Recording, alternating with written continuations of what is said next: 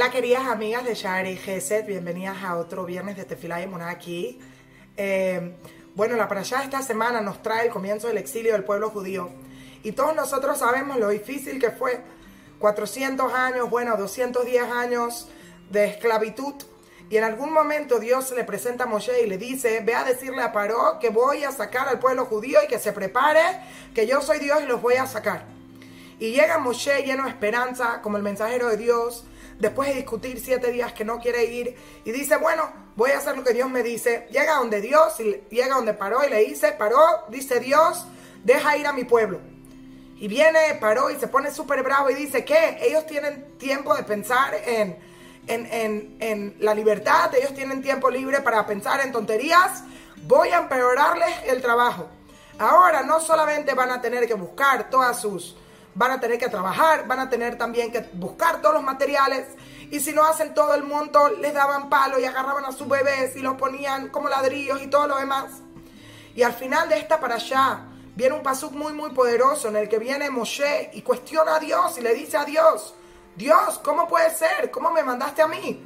No solamente no logré sacar al pueblo judío, sino que me hiciste a mí el enviado para que quedara todo peor para ellos. ¿Cómo me mandaste a mí en esta situación? Y en hebreo el pasú que dice es Lama Jareota, ¿por qué me hiciste este mal? Y el comienzo de la semana que viene, la para allá de la semana que viene, Dios le da todo un discurso a Moshe y le dice, mira, ¿qué estás haciendo? ¿Cómo me cuestionas? Los patriarcas, nunca les demostré mi nombre, quién soy yo, quién, qué capacidad tengo. Y nunca me cuestionaron. Y sin embargo tú que me viste en el arbusto, que entendiste quién soy yo, qué puedo hacer, tú que me conociste por mi esencia, tú me estás cuestionando y Dios se pone muy bravo y le dice, atá tiré, tú ahorita vas a ver, vas a ver cómo lo saco de la tierra de Egipto, pero no vas a ver cómo los lleva a la tierra de Israel. Y viene la Torah y pregunta, pero, o sea, ¿qué fue la cosa que hizo Moshe? Moshe no estaba cuestionando por sí mismo, es muy difícil cuando una persona está tratando de hacer algo bueno y no solamente no lograste lo que querías hacer, en verdad te sientes responsable de que gracias a ti todo empeoró. Aparte, Moshe no se está quejando de su dolor propio, se está quejando del dolor del pueblo judío. Dios, what's the big deal? ¿Acaso eso no es lo que esperas de tu líder? Que tenga empatía, que sienta por ellos, que se ponga a su nivel entonces, ¿por qué lo estás juzgando de esta forma tan difícil? Y vienen los jajamim y nos dicen, a Dios no le molestó que Moshe cuestionó. A Dios no le molestó la empatía de Moshe. Nosotros vemos más adelante, cuando Moshe le dice a Dios, si vas a borrar a tu pueblo, bórrame tu libro, Dios lo acepta. Dios no se enoja, Dios no le dice cómo me dices esto. Pero hay una palabra en el pasú que cambió toda la dirección de la cuestión de Moshe. Y eso sí le molestó a Dios. Cuando Moshe le preguntó, ¿por qué hiciste esto? Dice, Lama Jareota, ¿por qué me hiciste este mal? ¿Por qué me pusiste de enviado para hacer este mal? Y dice Dios, ¿quién eres tú para decidir que lo que yo hago es malo?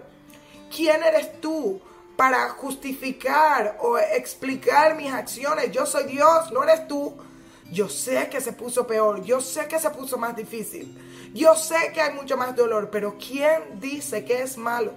Solo un doctor conoce que muchas veces le tiene que dar a su paciente una medicina, una inyección difícil que le va a doler, pero solo un doctor sabe que es todo para su bien y por lo tanto le dice a Dios, a mí no me molesta si tú cuestionas, pero no lo califiques como algo malo. Todo lo que Dios hace es bueno. No siempre es dulce, pero todo lo que Dios hace es bueno. Y de hecho, el verlo como malo es lo que hace que sea malo en nuestras vidas. Porque automáticamente tenemos una percepción negativa, automáticamente lo ponemos en un lugar en el que, bueno, ¿cómo voy a salir de esto? Y por eso, by the way, nosotros nos enseñan que en el judaísmo siempre tenemos que decir Gamzule Tová. Muchas personas piensan que Gamzule Tová quiere decir, bueno, esto es malo, esto es difícil, pero ojalá que resulte para bien. No, eso no es Gamsum Letová. Gamsum Letová hace que una persona se canalice, que una persona esté todavía en una mentalidad automática de, en vez de buscarlo, cómo es negativo, cómo es difícil, cómo es doloroso, Zetová es bueno, es para mi bien. No es que es difícil, va a ser bueno, no, enfócate en lo positivo, porque en el momento en que yo entiendo que Dios es mi doctor, que Dios me va, me está dando algo que es mi necesidad, la vacuna es buena, so what si es dolorosa, yo quiero eso, porque me va a ayudar a sentirme mejor, me va a ayudar a sentirme adelante. Y no lo vamos a hablar esta semana, pero por eso Hashem le dice, atatire, ahora vas a ver. Dice la Torah, ¿qué quiere decir ahora vas a ver? Ahora vas a ver cómo es gracias a esto, gracias a ahora, que la situación se va a poner mucho mejor. Gracias a lo difícil.